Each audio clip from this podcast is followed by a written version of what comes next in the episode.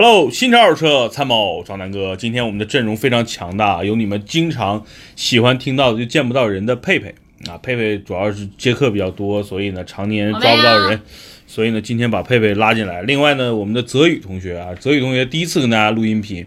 但泽宇同学其实比我专业，人家在大学里边学的就是播音主持专业的，人家是专业的人士。但是呢，泽宇同学这些年一直在做。幕后工作，比如说这个编辑啊等等的相关工作，那这块宝我挖来之后呢，我也希望南哥说车的音频啊，除了咱们这么特别接地气儿，南哥经常就说点脏话，跟家没事扯扯淡之外呢，在专业专业性方面，我希望泽宇同学能给大家能给大家带来更多的一些啊有深度的内容啊。当然了，这个泽宇同学比较年轻啊，这个关于一些。呃，八卦呀，可能还得是南哥亲自牵头给大家来扯。然后呢，那关于一些汽车的相关的具体的细节，尤其泽宇同学之前呃研究过一段时间那个越野车的改装，所以大家如果对越野车的改装感兴趣的话，可以在节目下方留言，泽宇同学给大家一一作答，好不好？那泽宇同学先跟大家打个招呼，好吧？Hello，大家好，我是泽宇，然后呃，我也加入了南哥说车。南哥是一个非常非常胖。爱聊爱聊爱聊天的人，然后我也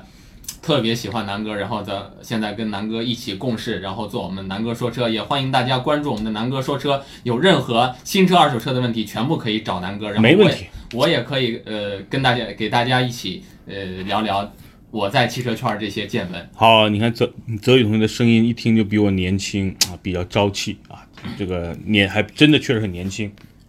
身材跟佩佩一样。都属于高挑型的啊，然后呢，但是泽宇同学是他卖艺不卖身，然后咱们的佩佩呢是卖身不卖艺啊，正好是反过。好了，今天我要插一句啊。就是泽宇同学以前在维修圈混过，所以如果维修上面有什么问题呢，你也可以发过来，泽宇同学也会给你解答的。对，其实就是关于维修啊、保养啊，然后还有这个汽车改装相关的这个未来的视频呢。呃，泽宇同学先是作为整个咱们的这个编导，在在主要牵头，所以呢，未来南哥可能更多的是扮演大家的主持人和这个演员的角色啊，然后呢，给大家去去。把很多事情讲明白，但是很多关于技术方面的东西，泽宇会更多的去去牵头。我的主要精力呢，还是咱们的两个老的节目啊，一个是买车黄金眼，对吧？关于新车二手车买卖的这个环节环节，我亲自亲自来弄。还有一个呢，游荡美利坚啊，咱们美国已经回来了差不多三个月了，那我们准备下一波的素材，准备下一波的开溜了啊。所以呢，这个这个这些工作我主要在牵头。好吧，那今天呢，因为泽宇同学为什么把他叫过来呢？是我在周五呃周六的时候呢，我放了一期音频，就关于马自达阿特兹的。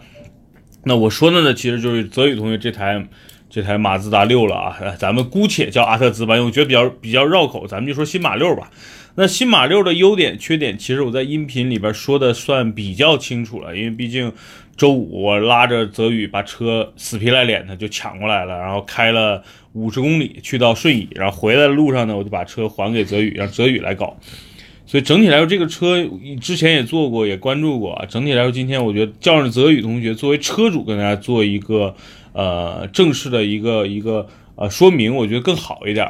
对吧，佩佩？对啊，大家不要忘了，其实佩佩在的啊，但是只不过可能他目前有我跟泽宇两个这种口才又很好、长得比较帅的人，我们只只卖艺不卖身的人，可能就抢了他卖身不卖艺的人的活了。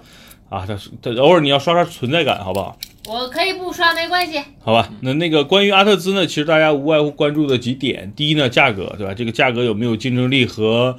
竞品，比如雅阁呀、凯美瑞啊、帕萨特啊、迈腾啊，包括思域啊，对吧？这些车怎么去对比，怎么去选择？第二呢，可能就是关于这个车动力啊、油耗啊，包括它天天吹牛逼的这个创驰蓝天的技术到底怎么样？另外一个呢，就是这个车的问题，比如说啊，我之前天天喊这个车如果隔音加强我就会买，那隔音到底有多差？所以今天跟泽跟泽宇我们好好聊聊。咱们先反过来，咱们今天呢，我觉得先把这个车最明显的一个问题，包包括这个噪音的问题，我让我觉得让车主我就少说话了啊，咱们让车主呢好好把这个他他对于这台车隔音噪音方面的一个理解跟大家简单说明一下。好好好好，呃，阿特兹呢，就是我觉得是在同行业里头。噪音比较大的一个车吧，我觉得比较大了是吧？我觉得和小面没什么区别。啊 小面。然后，嗯，噪音这个问题无非就是分为三个点。嗯。发动机的噪音。嗯。胎噪和风噪这三个点。就是发动机的噪噪音啊，胎噪、风噪。OK，对。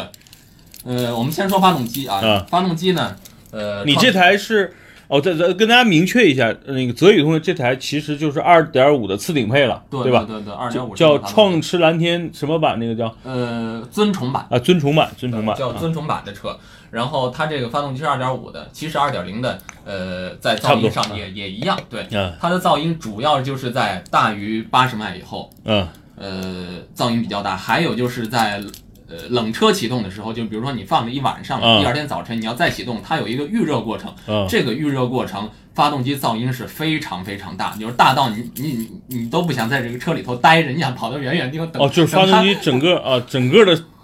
就自己的叫声对对对，怠速的自己的时候是吧？叫叫声非常非常大，啊你都想跑得远远的，然后等它发动机声音小了，你才能回来。就冬天比较更明显是吧？这个 对你作为二十万的车，然后你发动机这么大噪噪音，真的不小。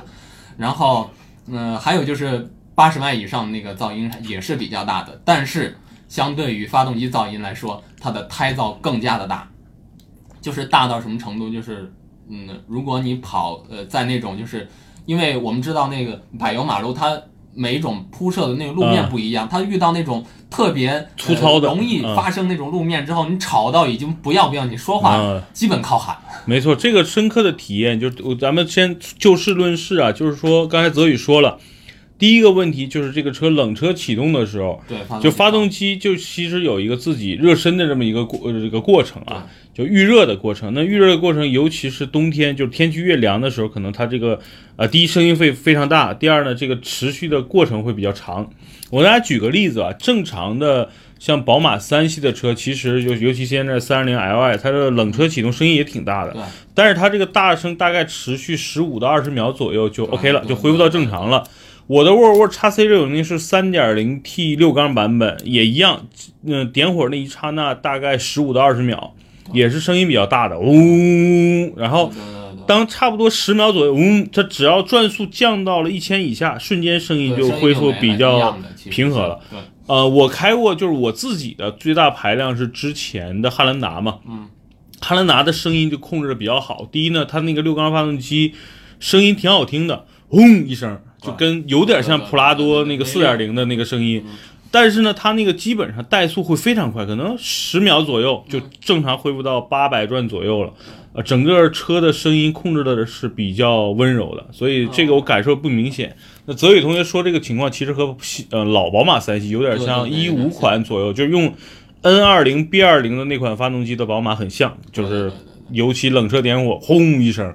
关键它声音也不好听，四缸机嘛，对吧？它比较声声机似的声嘶力竭的感觉啊。那持续的时间大概有多长时间？大概冬天的话可能会长一些，到二十多秒、三十秒；可能哦夏天的话也就十几秒 OK 也就结束了。但是那个声音真的是非常这个声音是泽宇作为车主来说比较难受的一点，对吧？那第二个，刚才泽宇说了，是这个车超过了八十公里啊，咱不应该叫迈了啊，这迈是中国老司机比较土的说法。对对对对 miles 是其实是一点八倍的、一点六倍的这个公里数啊，所以是是八十公里，八十公里啊，咱们纠正一下。我们是个很严谨的汽车 汽车访谈类节目，对不对？不能不能乱说八。十公里，啊八十公里。对，尤其我们公司有美美籍华人在，不能乱说，不然人家会自己找我们麻烦的。气死我人们！说阿南，你这个不不严谨啊，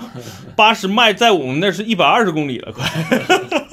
对吧？就是在超过八十公里以后，这嗯个车的风噪和胎噪都特别大。呃，这个我是深有体体验的。对，那个呃，胎噪是在八十公公里以上以上就会有，啊但是风噪呢，呃可能要到一百公里以上。明白了，才会有因为它整个车的设计的流线还是偏运动化的，对所以它的风噪可能是在于跑高速的时候，一百公里以上会而且比较明显。隔音其实呃，马自达隔音没有那么用心的去做，做，所以说它的隔音也可能也不太好。但是呢，这个胎噪这个呃噪音呢，我觉得很有很大一部分原因是因为它用了呃韩泰的那个耐磨耐磨胎啊，对，这个是呃原因是非常主要的。我觉得如果换一个什么呃米其林啦，或者换一个普利司通静音泰然者胎是吧这种静音胎的话，它表现会好好一点很多。还有一方面呢，就是因为它的十九寸的轮毂，嗯这个轮毂其实对于舒适性和呃胎噪来说，其实都没有什么大的好处。没错没错，这个问题我简单分开说啊，一个是胎噪，胎噪这个问题呢，我觉得是这样，就是我我跟大家简单做个比喻，大家就明白了。就正常啊，两个人坐在车里，比如说我跟泽宇开我的车，咱们出去，可能我们俩正常的说话交流就可以了，只要不上一百二的高速啊，就正常两个人说话就可以正常说话。那天呢，我不是我们把阿特兹的视频拍了嘛，就一上车，只要车一启动，开开出去，就我会不自然的就放大了音量。就是我会稍微要大点声，然后跟泽宇去交流，因为因为我们在拍视频，我就怕这个观众老爷们听不清啊，所以呢，我就不由自主的就就把声放大了。所以这是我觉得，就我对这个车隔音的一个就是方方面面综合来说的第一感受，就是我说话声必须得大一点，然后对方才听得见。虽然我们俩可能。座位之间的距离，我们俩我们俩脸对脸，也就是三四十米的这么一个距离，对吧？三十四三十厘米，三十四厘米啊，三十四厘厘米，这么大吗？三十三四十厘米啊，差不多也就是三分之一米的这么一个一个距离，所以这是我觉得第一个感受。第二呢，胎噪是这样的，确实啊，这个韩泰是吧？对对，韩泰这个耐磨胎实际上还算韩泰系列里算比较耐用的，但是呢。它第一，它是个十九寸的轮毂，本身这个这个所谓的胎的这个厚度就比较薄。第二呢，又是个耐磨胎，所以整个车对于地面的摩擦，第一它这个。轮毂大嘛，自然所谓的噪音就会大。第二，这个这个轮胎又不是一个静音胎，它就是一个声音比较大的胎。理论上这种胎应该放在一些隔音性比较好的一些车型上，比如像 A6L，你要放个这个胎，可能就不会感受这么明显。那放在阿特兹上，本身它确实整个车的隔音做的就比较差。对，理论上这个它应该是 B 级车里边日系有日系车里边隔音最差的车。对对，呃，雅阁就算比较差了啊，它比雅阁应该还差。对。所以这是我觉得这个这个呃胎胎噪带来的一个让人感受不是特别舒服的地方啊。啊，然后呢还有一个还有一点呢，就是刚才说跑高速，确实这个车跑了高速，因为它就是整个车，我估计整个车隔音的系统做的特别差，对，所以呢就是理论上这么运动流线的这么一个车，理论上不应该有带来这么大风噪，正常开个汉兰达，原来我开汉兰达为什么卖呢？就是。汉兰达城市开特别好，也没什么胎噪，也没什么路噪，因为整个车隔音还凑合。但一旦上了高速，这个车风噪就巨大。因为那汉兰达大家想，原来老款汉兰达就属于有点像硬派越野车的造型啊，对吧？这个高傻不拉几的高，然后这个整个迎风面又比较平，所以它风噪会比较大。但是你想想，这个阿特兹这个车。大家印象中都是一个特别流线的，对，有点像宝马，像三系的这种造型的。那风噪这么大，其实就让人有点难以理解了，对对对吧？其实其实它也是有原因的，因为它的风噪仅限于两个后视镜，没错，因为因为它两个后视镜是不属于这个流线型的部分的，所以说它的风噪只存在那那两个部分，其他地方都没有。所以我觉得这可能也是因为大家已经对马自达的车喊了好多年，而且马六不光。就是这个小阿特兹在内饰的升级已经换了好几代了，对对对，他其实还挺用心做这个，尤其是阿阿特兹这个车的。对，但是呢，他就从来不把这个降噪问题提上 日程，那可能就是整个马自达这帮工程师的一个造车理念，他可能就是纯粹为了一个有驾驶乐趣而生的车这么一个想法。对对，他觉得噪音。你觉得大，你可以带一个 BOSS 的降噪耳机啊，对吧？他可能是这么想的，对对对。所以我觉得这是这台车就是在噪音方面这么多年不去改正，我觉得是让我难以理解的。我觉得还有另一个原因就是可能它碍于成本，就是没错，我研发我用这么大的劲儿去研发创驰蓝天，去研研究这个混动这个造型，我现在已经没有钱去研究什么隔音了。我要把它隔音都研究好了，可能这个车就三十万、四十万的车。没错，所以我觉得可能这也是跟一个品牌的营销理念相关。就是他不会为完全去迎合市场去做车，而是说我做这个车就是应该是有市场的，有点自大。说实话是有点自大的感觉，就是我种这个西瓜，虽然我觉得不甜，他觉得可能适合卖给那些糖尿病人，对吧？糖尿病人吃不了太甜的东西，我这个低糖的西瓜就肯定有人买。对，他可能是这么想的啊，所以就我觉得他他可能研发这个车本身就是卖给他的粉丝的，而不是卖给。啊，大众的啊，所以这个是这个是我觉得整个理念。所以呢，我刚才说了，可能这个车最大的问题就是对于我来个人来说，也是对于泽宇来说，可能就是一个噪音会比较大。但是我们俩正好其实差了十多岁啊，正好是两代人啊。我长泽宇几岁？我是八零后嘛，他是九零后嘛，所以呢，我觉得可能我们俩对于噪音的这个呃承受能力有不同啊。可能我在年轻的几岁，比如五年前我买车，可能对噪音完全忽略，但现在呢，可能就喜欢安静一点了。那泽宇呢，目前还年轻，他可能对这个呃适应适应或者习惯了，他也就好了。对，千万不能让他换着车开。比如说泽宇今天开了这个隔音特别好的，比如凯美瑞，嗯，明天再去开他的阿特兹，他就想换了。就这这东西就怕比较，你知道吧？你有比较才才有伤害，没有比较，他觉得这车体其实从抛开噪音这个层面和价格这个层面啊，这个车方方面面开起来还是很好的，对，对吧？那优点咱们一会儿再说，咱们说另外一个缺点，那就是我之前定位的另外一个缺点啊，就是二手车太不保值了。对，太不保值，尤其是对于泽宇这种买新车的车主来说，其实心里挺难受的。第一，他觉得，哎呀，我花了跟凯美瑞同样的钱买的这辆车，开五年。不用五年，咱们就拿两年举例啊。如果说泽宇是在二零一六年买的一六款的凯美瑞二点五，比如说次顶配，落地的价格也差不多二十三四万，对，它这个车呢，嗯、阿特兹呢也是二十三四万。那如果比如说这两个车同时放在二手车市场去卖，呃，第一，首先你那个凯美瑞，你就算不给卖给用户啊，车商瞬间秒走，那呃给你个十五万、十六万，很很容易啊，车商给你的价格。然后你如果放在这些平台上去卖，正常的凯美瑞现在的市场行情应该是在十七万、十八万。对那这是凯美瑞同样价格的一个二手车两年的一个市场行情。我其实我说的有点偏低了，对正常卖好能卖到十八九万。对对。然后咱们再说说说回他这台阿特兹次顶配啊，当时落地价二十四五万，现在在市场上正常的一个价格，也就是在十五万上下。对，车商的收购价基本就是十二万到十三万，十三万都属于高价了，对。因为车商很。有的车商基本不会收这种小众的这种品牌的车型，所以阿特兹其实对于我来说，可能对于新车主最大的一个呃问题，就是在二手车市场表现太不保值了。对所以对于像泽宇这种新车车主，他只能啊，要么除非哪天在南哥说是咱们赚大钱换好车了，要么他就默默的先开着了，除非可能以后生孩子了，家里多添添丁加口了，对吧？然后这个可能考虑到小孩子需要安静的环境，他可能才会忍痛割爱把阿特兹去卖了。是所以这可能就是对于他卖车时候肯定是一一种痛啊对，比较痛确实很痛，呃，流血了。啊，小咱们的佩佩还在呢，大家不要忘了，佩佩还在。你不需要老提我，你们聊你们。我怕大家忘了啊。佩佩今天主要是听我们在聊天儿，好吧？因为这个车他不 care。一会儿我们聊的这个车，奥迪 A 五可能是他比较 care 的。因为像他这种卖身不卖艺的，他赚钱比较容易，他买 A 五我没有，就比较轻松。你像我们这些对吧？我们属于卖身我也很难卖艺。啊，的卖艺不卖身的，我们赚钱挺难的。我们是个戏子，对吧？你是个贩子，贩卖人口吗？好吧？这个阿特兹，这个最大的，我我其实这个对于泽宇来说，他那天我们在路上我们问他，然后泽宇其实没有把这个问题当成一个啊、这个车。呃，算是缺点吧，但是我把它定义成这个车核心的第二个缺点，就对于新车车主来说，真的挺疼的，尤其卖的时候。但是呢，其实说到这儿呢，对于大家想买二手车啊，尤其是喜欢阿特兹的兄弟们，其实可以在二手车上买一辆车况不错的二手的阿特兹，就是你可以以原来新车价大不大概七折的价格，而且这车才跑个两年三年，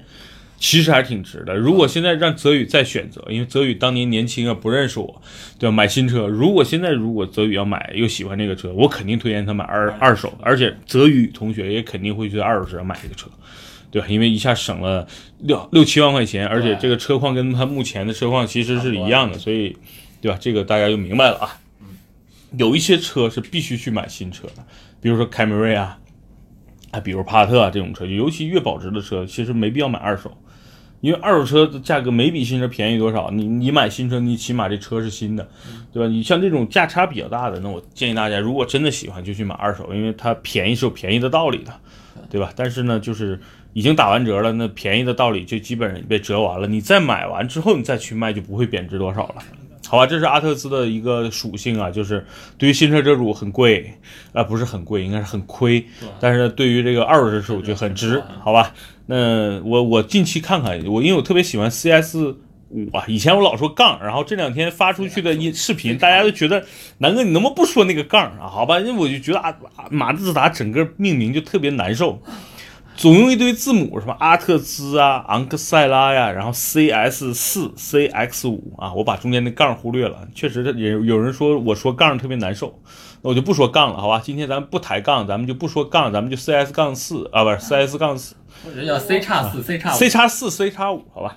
咱们不说杠了啊，说杠大家反反感了。那其实我特别喜欢 C CS 五啊，那 CS 五呢，第一我觉得造型是挺好看的，对，第二，它是个小 SUV，对我这种胖子来说上下车比较方便。第三呢，它跟阿特兹一样有很好的操控跟节油，好吧？咱们说完缺点，咱们再说说这个车的一些优点。咱们说到操控跟节油上了，咱们先说节油。我跟泽宇同学，咱们是当天往返了九十公里吧，八十多公对，里，八十多公里。加了三十九块钱的油，对，平均油耗是七点零九，就算七点一升百公里油耗。对，而且路况呢是走走停停，是不是很通顺的一个拥堵路段，对吧？呃，半一半儿算是平顺，大概巡航在六十到七十，对，一半儿呢是比较堵车了。对，就所以这种情况下，七点一的油耗真的很牛逼，百公里刚才说是七点零九嘛，七点一，然后每公里的这个汽油成本，因为它只需要加九十二号的油就行了，那每公里的油成本大概在不其实不到五毛钱，对四毛九左右啊。特别少。所以对于这么一个 B 级车来说，真的是在油耗表现上堪称完美了。是对吧？凯美瑞正常应该是在八到九，二点五的，雅阁也差不多是八到九，甚至这些车堵一堵有可能就过十了。那凯美瑞的混动基本上能达到五到六，所以这个车只比混动版本多消耗了一升多的油，我让我挺挺意外的。我现在手里这几个车随随便开出去就十个油以上了。呃，沃尔沃像那种堵车情况下，因为三点零六缸基本上能到十二，啊，宝马三二零二点零自吸出去也得十个油了，像这种路况，所以啊，阿特兹在这个方面给我的感受真的是牛逼，省油。是来再说说操控，因为我我自己是就是一阵儿一阵儿的，有的时候喜欢操控好的车，有一个有段时间喜欢舒适的车啊，所以现在就是。哎，我想操控操控了，我就开着老三二零出去飙一飙，然后呢，想舒服了，我就开着沃尔沃就走了。那让泽宇来，因为作为车主嘛，我要让他说说这个车的操控，好吧？油耗我都说完了，然后佩佩还在，大家不要忘了，好吧？你不要老 Q 我了好吗？佩佩负责卖身，我负责卖艺。对对对，好，那我说一下，就是这个车车的操控。其实我买车的时候是呃看看中它的操控的，嗯为什么呢？因为呃我我也当时也在去车上也去试驾了就咨询了啊大量的业内人士，也啊大家其实都挺推荐这个车的。嗯呃，这个车车的操控体现在哪几点呢？第一点是方向盘，那它的方向盘特别轻盈，而且线性，就是啊你打多少它给多少方向，特别的线性。对我我个人的感受是，这个方向盘和宝马一样的精准，对对。但是呢，不需要宝马使那么大力气。对，对对对，它有点像奥迪的那个力力道，大家如果体开过 A 四就就知道了。但是它的指向性确实比奥迪 A 四 L 要精准一些啊，这是我对这个方向盘。而且它的呃方向盘几乎没有任何的虚位，只要你动零点一度，它就给你动零点一度的方向，嗯真的特别的精准。嗯、第二点呢，就是它的油门的线性，因为它毕竟不是那种呃涡轮增压车，嗯所以说它的呃二点五升的呃自吸发动机对于你的油油门的线性程度是非常有利的。嗯，呃，所以说你只要给多少油，它必定给你多少的动力。而且，呃，第三点是什么呢？第三点是它的变速箱。呃，变速箱其实是创世蓝天技术，呃，呃创世蓝天技术中非非常重要的一个组成部分，就是它的六速的手动变，呃，手动变速，呃，手自一自动变速体嗯嗯、手自一体的变速箱。这变速箱有几个特点，第一，第一个特点是换挡特别的快。嗯，如果你说我现在要超车，在你踩下油门的那一瞬间，它已经给你降档了，嗯就是你踩到位的时候，它这个车已经开始往出冲了。啊，对，还有一个，它这个油门儿，它是那天你跟我说是踩到底会有一个那个小按钮，对对对咔嗒一下启动，对对是吧？我们呃，车友们叫机械开关，就是？和宝马一样，就宝马三系不是也有一个这样的开关吗？就是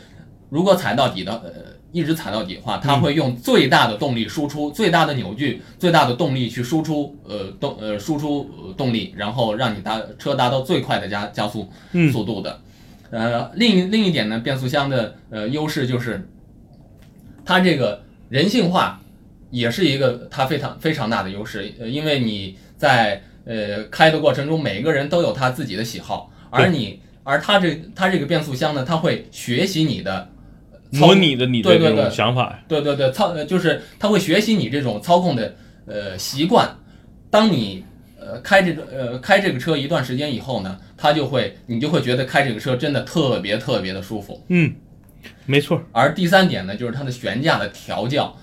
阿特兹的车的呃悬架调教算是比较硬的，因为你呃每过一个减速带的时候，你都可可以感觉到这个车实在是太颠了。但是每当到了弯道的时候，每当到了转弯的时候，你就会觉得特别特别有自信。没错，我可以秒杀呃路面上的所有车的那没错种感觉，特别给我自信的，就是这个悬架。呃，所以说这也是就这三点，一个是方向盘，另一个是油门儿，呃呃，方向盘、油门儿加变速箱加上底盘调教，这就是它操控性的所有的优势。没错，没错。这里边我我跟大家我简单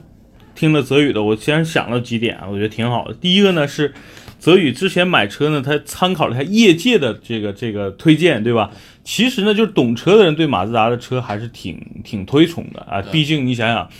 一个专门以它有点像雅阁或者是本田这个公司，就是以技术见长啊，做一些黑科技出来，但是它又不像雅阁、像本田做的这么全球化。就是他就一门心思在创世蓝天这个平台，哎，做了很多的升级，比如说它的发动机啊，目前也是业界顶级的自然吸气发动机的这么一呃一款发动机的技术，对吧？这是第一点。第二点呢，你不管呃你不管丰田也好，本田也好啊，发动机、变速箱可能很多有的还是采自于第三方啊。虽然你比如说爱信可能是本身就是丰田的，但它用的呢也是爱信的变速箱。是，那你像马自达呢，哎，人家自己发动机、变速箱都是自己搞，对啊，然后呢，人家统称。现在都不不单独叫，人家统称创驰蓝天啊，所以呢，整体来说，我觉得，嗯，这家公司在于研发方面真的是愿意下血本儿。下血本也好，还是说自己有这么一些独门的手艺这是是其他品牌，我觉得就是主要像就有点像原来我的老屯联想公司了啊，就是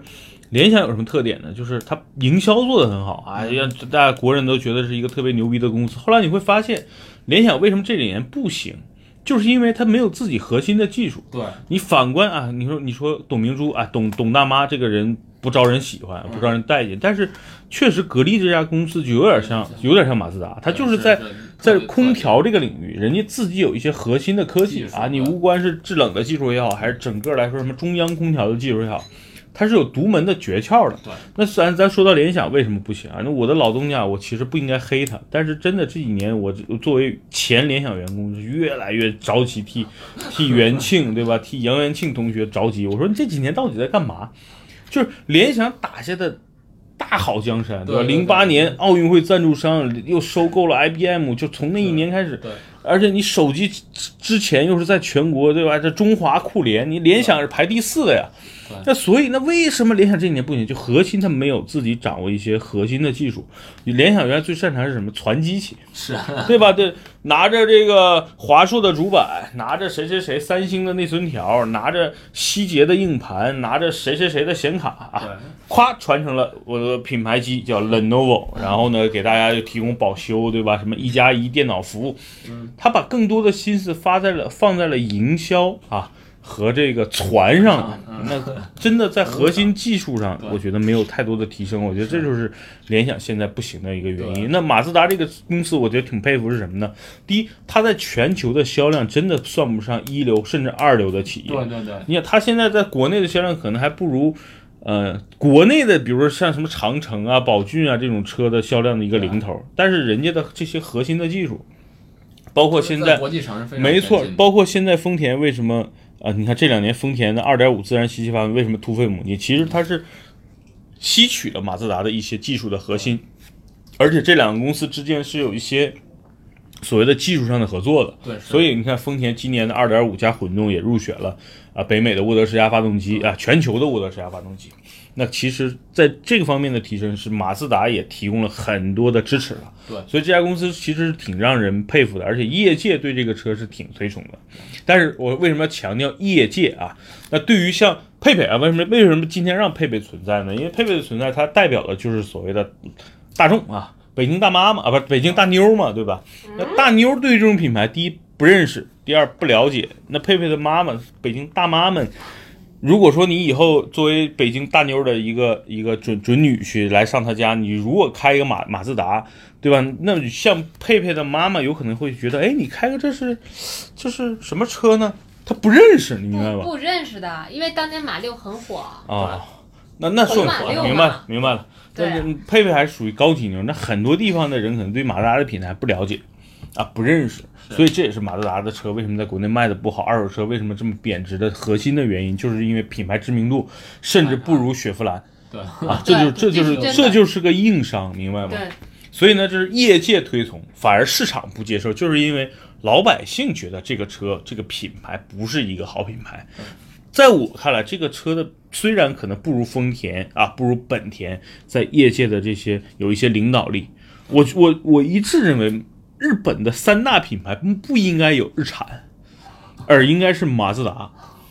明白了吧？甚至斯巴鲁啊，我觉得都这些品牌都比日产强。我是曾经作为日产车主，现在抛弃它抛的真的是体无完肤，因为我觉得日产在很多技术上啊，包括这个车的设计上啊、技术储备上啊，甚至用料上都在偷工减料，所以日产是一个特别不进步的日本公司。啊，然后它其实现在日产已经不是日本公司了，日雷诺日产嘛，对吧？它其实现在应该算是一家意大利公司，啊甚至一个欧洲公司。但是我觉得这我最不看好的，目前还是日产。但是日产有些车型确实在国内卖的还是很好的，比如天籁啊，啊，比如轩逸啊，那些车性价比高嘛，舒适性高嘛，它是有一些特点。但是真的从技术层面上来说，这些车真的不如马自达、像阿特兹啊、昂克赛拉、马 CS 杠五，还又说杠了 CS 五、CS 四这些车啊，从技术层面的一个一个储备，我觉得是更好的。啊，今天聊了这么多，我觉得这是啊、指向性上，泽宇刚才也说了，这个啊、整个的方向盘的指向性非常的精准，而且它不像宝马特别沉，它方向盘给人感觉就跟你开奥迪一样，很轻盈，很舒服啊，这是我喜欢的调调。第二，这个车的六速变速箱，虽然大家觉得哎，六速变速箱是不是有点过时了？现在不都九 AT、十 AT 了吗？啊，在北京或甚至你在的所有一个城市，其实这个十 AT、九 AT 你真的可能用不到，用不到，而且六 AT 这个这种发变速箱，因为它档位没那么多，理论上它里边就没那么多零件跟齿轮，它的变速箱的尺空尺寸也没那么大，所以它成本第一便宜，第二呢，这个技术更更稳定，所以你买这种车不就图着一个省心嘛，对吧？对你像你像之前啊，自由光上那个很都成笑话了，哎，全球首款九速变速箱的车，然后呢，无数的车友说我只开最多开到过七档八档，没见过九档，对吧？就变成玩笑了嘛。对吧所以我觉得在在变速箱领域上，尤其是创世蓝天目前这个六 AT 真的是行业内很牛逼的一个六 AT 了。我甚至一度觉得这比本田现在用的那些啊什么六 AT 呀、啊，包括现在上的什么九 AT 啊，我觉得靠谱很多啊。这是一个很牛逼的一个车。另外刚才说的那个油门踩到底有一个机械按钮啊，确实我体验了。除了发动机，因为它是个四缸发动机，声音不好听，但整个的发动机的转速啊，包括整个提速的表现，我觉得是目前日系这个级别车里，我觉得仅次于凯美瑞混动。在加速的感受上，因为日系车目前还大部分还是以啊自然吸气为主嘛，呃，它基本上这个发动机的声音和凯美瑞现在非常像，而且我一度认为凯美瑞现在用的发动机实际上就和目前阿特兹这2.4的发动机，可能在技术层面他们俩应该是很像的，因为声音听起来真的很像。然后这两个车隔音都不好啊啊，当然混为什么刚才说混动？混动的无论是隔音、加速的体验上，就有点接近于涡轮增压，甚至比涡轮增压感觉更好，感觉是一台大排量自吸的那种感觉。所以在在加速表面上，我觉得这台阿特兹也是让我挺挺意外的，很好的。所以当时开完之后，我想，哎，收一台吧。收啊，但是我就想，咱有一台了，干嘛要收呢？对吧？这这是这就是我作为一个特别喜欢车的人，一开到好车就想买啊，这是一个毛病。但是不能不能不能，咱指标有限，对吧？不能所有的车一样储备两台，对吧？那有一台咱们就够了。另外呢，还有一个就是说这个车啊、呃那个呃，比如说刚才说了，在燃油性上的，在加速上的，在这种操控上的这些优势，那你觉得在这个呃外观上有没有什么让你眼前一亮？因为当时你买这车肯定会对比雅阁。对啊，你买日系车的人肯定是喜欢日本车品牌的，他肯定会对标雅阁啊、凯美瑞啊，甚至天籁。但是天籁呢，可能对于像九零后的泽宇来说，可能不会考虑啊。那凯美瑞跟雅阁肯定是绕不过去的大山，甚至帕萨特，对吧？这些你当时考虑的时候，综合是怎么想的？呃，其实我当时考虑的时候就没有去想雅阁、凯美瑞，我觉得这些都，嗯，都是偏偏中年化了吧，啊就可以说是都感觉是应该是你你你爸开的对吧？对对对，如果我觉得我坐在这么一辆车里头，我可能更像司机的角色，嗯所以说我选择了比较年轻化的。当时我考虑过蒙迪欧，考虑过斯哦铂，瑞，蒙迪欧考是吧？考虑过这些车，因为它的定位还是嗯呃比较偏向年哦，轻化的。斯铂瑞 OK，斯但是铂瑞也是个好车哈。对对对，斯铂斯铂瑞是本田主打的运动型中级车吧？对，呃，但是销量在国内好像还不如阿特兹啊。呃，和阿特兹其实还差挺远。嗯 呃，那个我当时选择阿特兹，呃，只因为一个原因，我觉得它呃前脸儿也一般，呃后屁股也一般，但是我就觉得那个侧面的线条太棒了，啊，我特别喜欢那个侧面的线条。呃，可能有的车友还说这个侧面的线条有点像玛莎拉蒂的总裁，啊，有点对，呃，所以说我每当我路呃身边路过一个阿特兹的时候，我都觉得这么这么漂亮的侧面，我一定要买一台阿特兹。阿特兹现在侧面其实有很多车型很像啊，这几个车你大概想，你接着闭着眼回忆，跟我想的是不是一样？你大家先回忆，跟它价位相仿，比它略贵一些的，这个叫别克的君越，新君越的侧面也有点这个感觉。第二，刚才他说的玛莎拉蒂的总裁。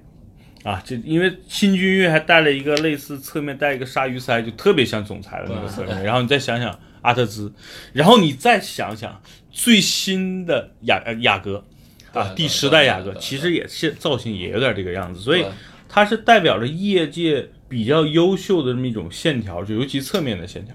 正面呢，其实呃，因为泽宇这个是啊一五款，对，我其实到了一七款、一八款的正面也更比原来的更年轻了，感觉更对更动感了。啊、所以这是我觉得就是外观上，其实很多年轻人喜欢这个马自达，尤其是马自达这一代一系列车型，